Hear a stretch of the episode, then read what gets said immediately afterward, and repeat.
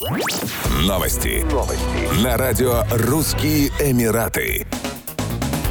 Представитель главы Чеченской Республики в арабских и мусульманских странах Турко Даудов встретился с чрезвычайным и полномочным послом Объединенных Арабских Эмиратов в России Мухаммадом Ахмадом Аль-Джабером. Стороны обсудили текущие вопросы между Чеченской Республикой и ОАЭ, перспективы взаимодействия между сторонами в сферах, которые представляют интерес для обеих сторон в рамках стратегического партнерства между Россией и ОАЭ. В своем разговоре господин посол подчеркнул братские отношения главы Чеченской Республики с руководством ОАЭ и заинтересованность эмиратской стороны в развитии развития отношений во всех сферах, рассказал Турко Даудов.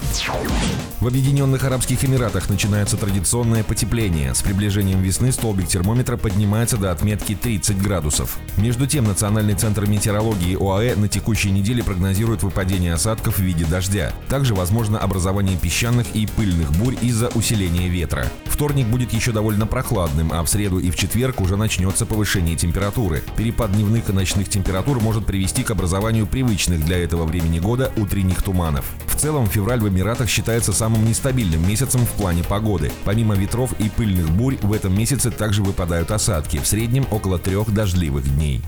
Еще больше новостей читайте на сайте RussianEmirates.com